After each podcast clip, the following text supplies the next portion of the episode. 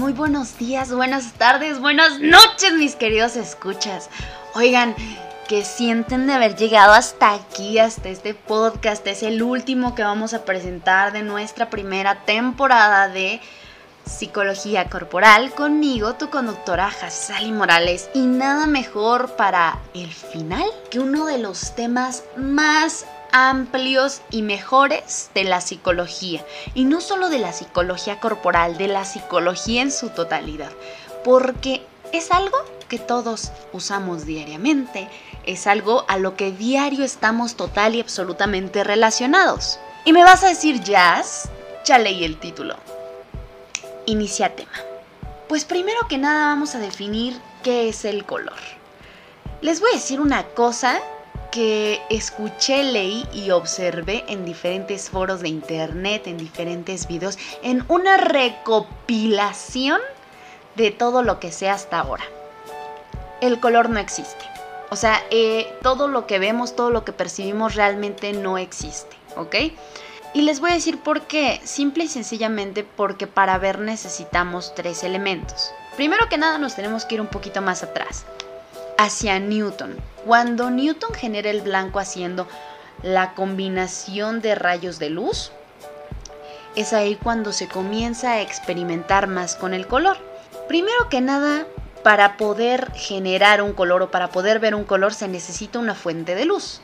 Estarán de acuerdo que el negro absorbe la luz y por ejemplo ver en la oscuridad un color en específico o verlo de manera clara, pues es imposible. O sea, yo les recomiendo que si están de noche, por ejemplo, apaguen las luces o se esperen a la noche y apaguen las luces y busquen un color claro, pues realmente no se va a distinguir de la tonalidad real que es. ¿Ok? Bueno, otra cosa es que también se deben utilizar los colores en un objeto. Si se dan cuenta, todos, todas las cosas de las que estamos rodeadas por color tienen objetos. Es decir, eh, no sé, digamos, yo aquí tengo una lata y la lata es color azul. ¿Por qué? Porque en la parte de la lata se utilizó el color azul. Así también se puede con las paredes color verde, rosa, blanco, negro. Y ahorita vamos a hablar un poquito más a detalle de qué significa todo eso. Y por último, también para comprender un poquito esto de la psicología del color que, bueno, en un ambiente estilístico se le conoce como colorimetría y que los estilistas lo sabrán. Esto es algo sumamente importante. ¿Por qué? Los colores se, se van a definir como ondas, ¿ok?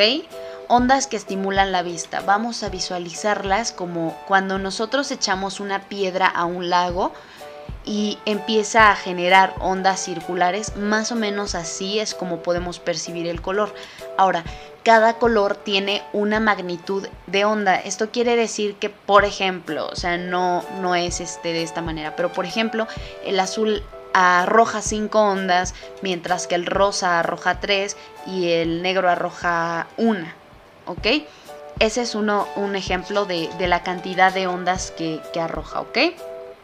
Debemos tomar en cuenta también que rebotan y estimulan la vista, lo que estimulan es el iris y gracias a la frecuencia de onda es que podemos percibir un tono de color. Ahora, ustedes me van a decir, bueno Jazz, pero ¿eso qué tiene que ver con los colores? ¿Qué tiene que ver conmigo? Muy sencillo, ¿alguna vez les ha pasado eh, o realmente se han puesto a pensar que nosotros, nuestros sentidos realmente no son el verdadero mundo?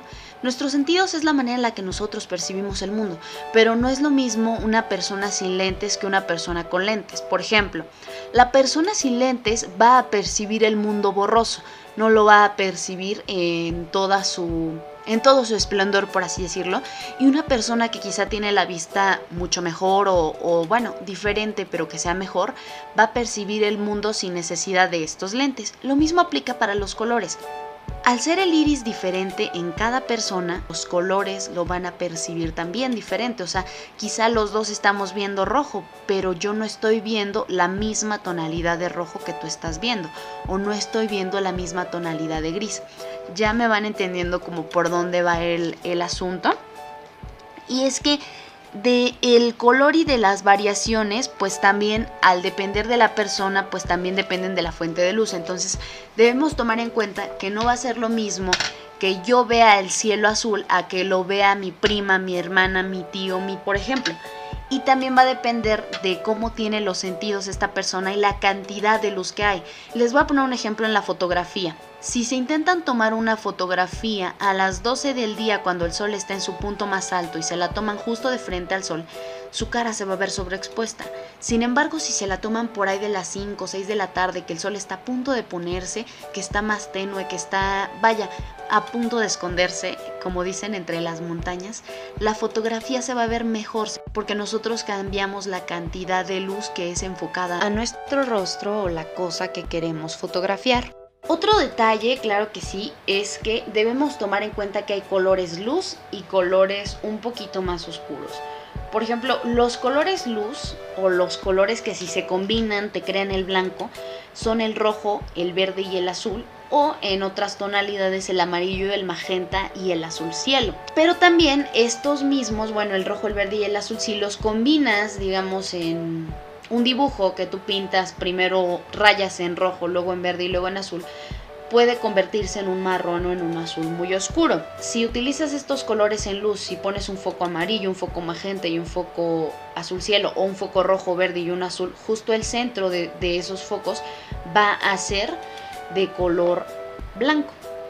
Sin embargo, si los superpones, o sea, si pones uno sobre el otro, van a absorber la luz y se van a convertir en marrón o en azul. Hace mucho tiempo em, se relacionaba a los dioses con los rizos, con los colores dorados, vaya, con las personas rubias.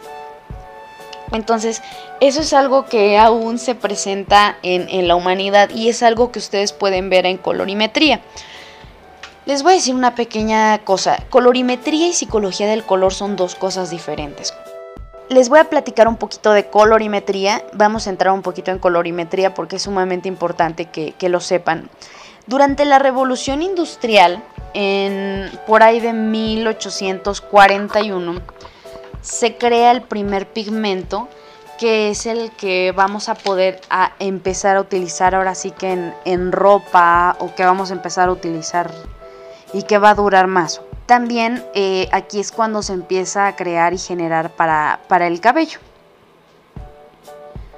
Y me vas a preguntar, Jazz, pero esto, ¿qué tiene de importante? ¿Qué tiene de importante la colorimetría con la psicología del color y de qué manera afecta mi vida? Ah, pues mira, te voy a dar un pequeño dato, un dato que quizá te va a sorprender. En el diseño de imagen, o sea, es decir, como tú te vistes, es como te perciben.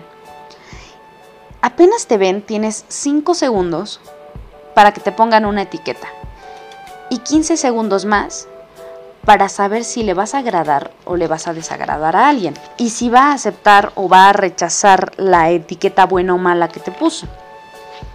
Por ejemplo, es importante el llevar tú puestos los colores que realmente buscas representar porque es tu tarjeta de presentación. O sea, independientemente el tono de piel con el que nazcas y el tono de cabello con el que nazcas, es importante que busques de qué manera puedes lucir mejor. Hay personas que son de piel oscura o de piel clara. Los mexicanos solemos ser de un tono un poquito más medio, un tono más dorado intermedio, ¿ok? Debemos saber combinar desde la piel oscura hasta la piel clara, pasando por todos los tonos de piel que existen, cuál es el mejor tono para nuestro cabello, porque puede este tono enmarcar nuestra cara. Un buen corte de cabello eh, y un buen color de cabello pueden hacer que una persona luzca mucho mejor o mucho peor dependiendo cómo lo sepa utilizar. Por eso debemos acudir a un estilista de confianza, alguien que en lugar de hacernos lucir pues mal, nos, nos haga lucir mejor, ¿vale? Ahora les voy a decir un poquito sobre ya entrando en la psicología del color algo que necesitamos saber para partir a los colores en dos. Primero que nada están los colores fríos y los colores cálidos que se van a combinar con el tono de la piel. Los colores fríos son los colores azules y los colores cálidos son los colores amarillos. Nosotros, todos nosotros, tendemos a tener una piel fría o cálida. Les voy a poner un ejemplo muy muy claro las pieles oscuras normalmente, especifico, no en todas, normalmente se les asimila con un tono o con una piel muchísimo más cálida y a las pieles más claritas se les clasifica como pieles más eh, azules, más frías. No sé si alguna vez les haya pasado que se probaron una blusa que a una persona le quedaba muy bien, por ejemplo una blusa azul, y tú eres de piel cálida y a esa persona le luce muy bien, pero tú la ves y sientes que algo no encaja, o sea, realmente no te queda bien ese tono de azul. Ah, pues en este caso es porque tú manejas un tono de piel que es cálido, tus colores van más enfocados a los amarillos, a los otoños, y esa persona quizá maneja tono de piel un poquito más frío, o sea, que su piel va más enfocada a los colores azules, a los colores morados. Eh, ahí es un poquito por ahí, ¿ok? Ahora, les voy a decir unos pequeños, muy pequeños tips de vestimenta antes de comenzar a decirles qué significa cada color en, en qué determinada situación, ¿no? Primero que nada, eh, estaba viendo a diferentes imagólogas, o sea, personas que se dedican a hablar sobre la buena imagen corporativa. Y estas personas comentan, y muy ciertamente, que no debemos o es mala idea utilizar durante el día el negro. Es mejor utilizar el gris, simple y sencillamente porque el negro durante el día puede, puede representar obstáculo, agresividad y aunque también puede representar poder y autoridad, puede salirte en contra de lo que buscabas. El rojo, sin embargo, es amor, atención, sensualidad. Y usar más los colores neutros como el gris, el negro, el blanco o el café te pueden ayudar para poder combinar. Aunque yo francamente no les recomiendo el café. Es que el café es muy bueno, es un color que representa masculinidad, pero también, aunque inspira naturalidad y confianza, puede también decir que eres una persona subordinada, puede decir que vas a ser subordinado, o sea, en pequeñas cantidades sí es una buena opción, pero diariamente y en grandes dosis no lo recomiendo. Otra cosa también que les voy a dar como un pequeño tip eh, para Ahora sí que un pequeño tip para ustedes al día a día. No utilicen más de tres colores en su vestimenta porque al utilizar más de tres colores, ya con sus aretitos, su pulsera, eh, sus anillos, no sé, dependiendo, ya con la playera, el pantalón, la falda, lo que sea que vayas a utilizar, inclusive los zapatos que no sean más de tres colores porque si no comienzas a tener un distractor. Y también te recomiendo que uno de estos tres colores sea neutro, que eran los que te comentaba, el gris, el negro, el blanco o el café. Ahora vamos a hablar un poquito más de cómo se puede guiar hacia el diseño gráfico, hacia las habitaciones, hacia nuestra vida en general. No sé si alguna vez les haya pasado que entras a un cuarto, a una habitación y quizá te sientes un poquito más triste, más feliz, ah, inquietado o así. Les voy a poner un ejemplo con un mismo color. Hay un color que es azul celeste, ¿ok? El azul celeste es un tono de azul un poquito más avejentado. Y si tú pintas toda una habitación de azul celeste y pones eh, un foco, por ejemplo, amarillo que no alumbre tanto, la habitación puede llegarse a ver triste, ¿ok? Puede, puede que si la habitación no tiene ventanas, que si la habitación realmente es chiquita, en lugar de hacer que eh, la habitación se vea más grande y que se sienta confortable, la persona al llegar se sienta más triste, un poco más depresiva. Sin embargo, por ejemplo, si la habitación es más grande, tiene suficiente iluminación y la pintas de este color, puede mostrar delicadeza y hasta feminidad, ¿ok? Entonces, esto es a lo que vamos a tocar un poquito con el diseño gráfico, por poner este, este ejemplo, ¿ok? Primero que nada, los colores van de, eh, de valores culturales, o sea, no es lo mismo en en Estados Unidos, en México, en Canadá, en Irlanda, en Alemania, en Inglaterra. No es lo mismo quizá la representación del color azul, el rojo o el verde, porque toda la población ha vivido y ha pasado por diferentes situaciones históricas en las que un color para ellos puede llegar a ser mejor o peor que otro. Y lo que se busca, por ejemplo, en el diseño gráfico o en la colorimetría incluso, que es algo para nuestro cabello, es buscar huecos de color y que el cliente o la persona quede más satisfecha con lo que quiere comunicar con base en el tono de color y los conceptos que, quiere demostrar. Por ejemplo, vamos a entrar ahora sí un poquito en tema. Les voy a dar una pequeña guía de dos youtubers que les recomiendo bastante, que es Marco Creativo y Daniela Núñez, sobre la guía del color y lo que expresa. El rojo expresa violencia, dinamismo, mm, incita a la acción. También el rojo puede llegar a expresar atención, amor, sensualidad, sangre, peligro e importancia. Por eso es que a mucha gente le gusta utilizar el rojo, porque el rojo es cautivo, o sea, hace que las personas volteen a verte. Puede, puede representar pasión, fortaleza, motivar a las decisiones en menor cantidad, pero también es utilizado para, para definir la amistad, el romance, la determinación e incluso la creatividad. Pero sobre todo el rojo es actitud. Es un color muy poderoso. Es un color que no cualquier persona se va a atrever a llevar porque puede llegarte a dominar este color. Vamos a continuar con el naranja, que el naranja es más bien diversión, euforia, creatividad, fuego, energía, vitalidad, Em, también el, naranja puede, puede ser de emociones fuertes, con una personalidad fuerte y una buena intensidad. Es, decir, que puede llegar incluso a decir cosas muy similares a lo que busca expresar el, rojo. La única diferencia que yo le veo em, en las habitaciones, por ejemplo, es que puede expresar hambre.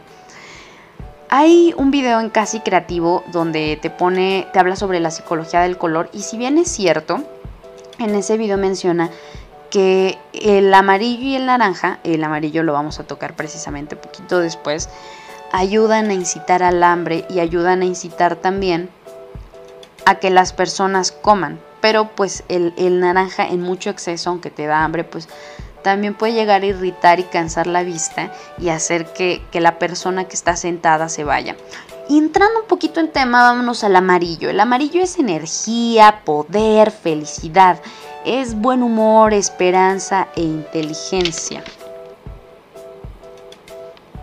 El amarillo, aparte de ser alegre, también muchas veces puede llegar a representar decadencia y celos.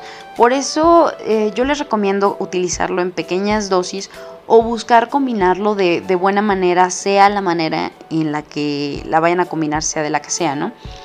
Aunque es un color puro y brillante, si lo utilizamos en tonos oscuros, puede representar algo antiguo y lujoso.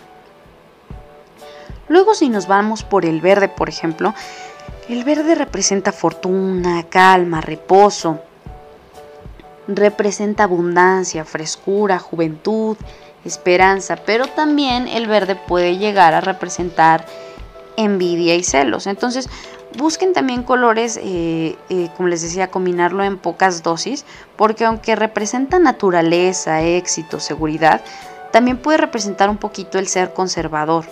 Y aunque es sinónimo de salud, armonía, resistencia y frescura, pues como les repito, va dependiendo de la tonalidad de piel que tengamos, si lo vamos a utilizar en la ropa, si lo vamos a utilizar en un logo, qué es lo que queremos expresar. Y repito, esto va muchísimo también de cómo son las personas y el lugar de crianza que tuvieron, es decir, la cultura y el entorno que los rodearon. Depende cómo vayamos a utilizar este color.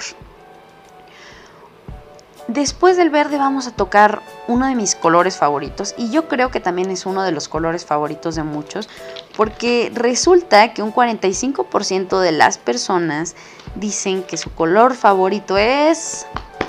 Tambores por favor. El azul. El azul representa calma, confianza, libertad, representa los sueños, el agua, el aire, la paz, sabiduría, incluso la fidelidad. Por eso muchos políticos buscan representarse con el azul. Y es que el azul también representa autoridad, confianza, poder, inteligencia, conocimiento. ¿Ok?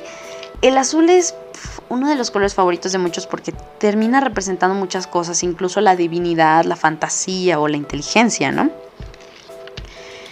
Pero la cuestión con el, con el azul es que en grandes cantidades y si no se sabe combinar de manera correcta, puede llegar a ser algo un poquito diferente. Por ejemplo, el claro, el azul claro, puede ser más amistoso, es un color más amistoso que incita más como a la pues sí, a la amistad, a decir que tú eres una persona más, más amigable.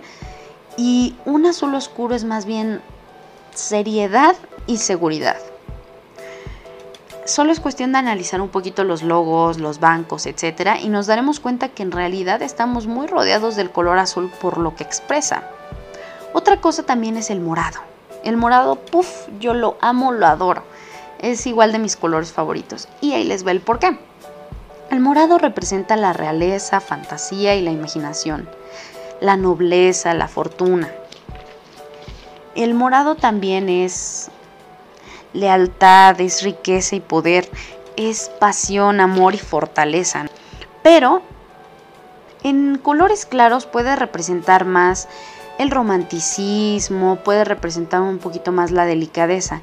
Y los los morados o los violetas más oscuros es más un poquito más dedicado hacia la nobleza. Ahora vámonos a uno de los colores que francamente no está entre mis favoritos, pero me gusta. Es el marrón o el café, depende cómo lo conozcan. El marrón o el café representa calidez, posesión, eh, masculinidad, representa la tierra, la madera, firmeza y posesión. El, café también eh, representa credibilidad, información, es, es adaptable y es, es, neutro, es uno de los colores neutros que puede llegar a representar la humildad. Y luego de ahí nos vamos un poquito con el beige o el color crema, depende cómo lo conozcan, que representa comunicación, pasividad, una, eh, si lo utilizas, por ejemplo, es, eres una persona que tiene la capacidad de informar. Es neutro y es muy combinable. De hecho, en comparación al café, yo prefiero mil veces más el marrón. Luego nos vamos con el rosa. El rosa es suavidad, delicadeza, cariño, intimidad. El rosa, pese al hecho de que actualmente los colores no tienen género, y se supone que jamás debieron tener género, las personas le fuimos dando, gracias a nuestra crianza desde hace cientos de años, diferentes significados, pero uno de los significados más establecidos para el rosa es, por ejemplo, la feminidad. Luego de ahí vamos a entrar con el gris. El gris es concentración, neutralidad. Lamentablemente, pero bueno, al mismo tiempo puede representar tristeza, pero también puede representar modernidad, prosperidad. El gris es uno de los colores neutros que es más recomendable porque te puedes rodear de él y es muy bueno. Entonces yo les recomiendo que, por ejemplo, si van a una entrevista de trabajo, utilicen muchísimo, muchísimo el color gris o, el azul en su defecto, pero que no lo utilicen en exceso porque te resta protagonismo, ¿ok? resta protagonismo a la persona que utiliza el color gris. Luego nuestro penúltimo color que vamos a tocar el día de hoy es el blanco. El blanco representa virtud, paz, infinidad, pureza, perfección e inocencia. El blanco también puede representar, aparte de pureza, castidad. Es, un color neutro y, y representa bondad, seguridad, simplicidad y un nuevo comienzo. Eh, bueno, nuevo comienzo yo creo que por eso lo utilizan mucho en las bodas, ¿no? Es el color favorito para las novias, el blanco. Es el número uno usado en vestidos. Y por último, pero no menos importante, también está dentro de mi top 3, es el negro. El negro es misterio, silencio, elegancia. Representa poder, distinción y calidad, pero también puede representar un poquito el poder, el drama, el ser dominante, la soberbia. Y aunque adelgaza y ayuda a resaltar eh, algunas cositas si es que lo sabes utilizar, pues también puede representar eh, la depresión y la, la rebeldía si lo usamos diariamente. Es por eso que yo les recomiendo que para que con el negro no pasen desapercibidos, lo utilicen en su outfit, pero que no sea el punto focal del outfit o que no sea el punto focal de la habitación o incluso del logotipo. Y curiosamente, hablando de, logotipos y marketing, en ese ámbito se han dado cuenta, bueno, el color favorito o la ausencia del color favorito de, los diseñadores es el negro o el blanco. Son como sus, sus colores top. Y es porque son súper combinables con todo, o sea, les puedes meter lo que tú quieras. Recuerden que en general, por ejemplo, los colores van a depender, repito, de la cultura y de cómo y qué quieras expresar y cómo los vayas a combinar. Si los combinas bien y tomas una buena paleta de colores, una buena gama de colores, puedes representar cosas sumamente positivas. Saben, les voy a dar un dato curioso antes de retirarnos el día de hoy. Hasta hoy en día, desde hace muchos años hasta hoy en día, se utilizó y se utiliza la colorología. Y tú me vas a preguntar, ¿pero qué es la colorología? La colorología terapia es, eh, bueno, se buscaba con la colorología, con la terapia de colorología, el hacer que los colores representaran o hicieran un efecto placebo beneficioso para las personas que, que lo estaban utilizando a nivel salud. Y es que les voy a decir algo sobre, sobre todo esto de la psicología del color. Por ejemplo, un color azul en un lugar indicado como una calle peligrosa, por ejemplo, puede reducir la delincuencia. Los colores también pueden representar el rendimiento, lo que quieres proyectar, o sea, todo lo que traes puesto, el color de tu auto, por ejemplo, es, es lo que nosotros buscamos o queremos representar. Por ejemplo, ustedes sabían, y este es otro dato curioso, que los autos que más chocan o los autos que más incidentes tienen a nivel automovilístico son los colores rojo y que sin embargo los colores, bueno, más bien el auto que tiene una menor cantidad de, de problemáticas de ese tipo es el color blanco.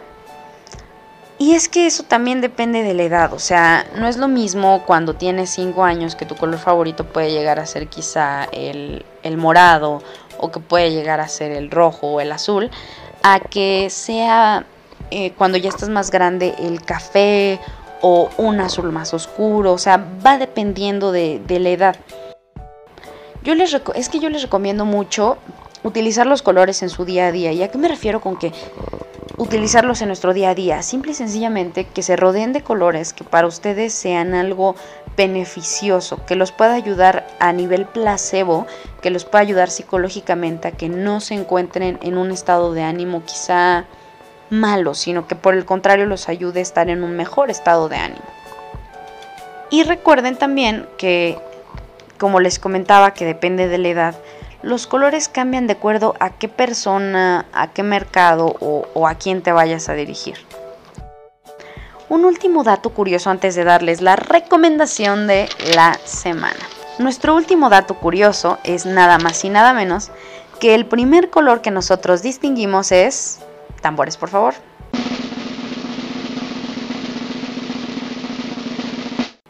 El rojo. Y la recomendación de la semana es el libro de La vida secreta de los colores. Es muy buen libro, se lo recomiendo muchísimo si quieren saber más a fondo sobre colorimetría. Por mi parte, esto ha sido todo. Agradezco muchísimo a todas las personas que escucharon todos nuestros podcasts desde el primero hasta este, el número 8 que es el, el último de nuestra primera temporada. Esperamos seguir contando con su apoyo para tener más temporadas en un futuro. Recuerden que mi nombre es Hazali Morales y nos escuchamos la próxima. Hasta luego.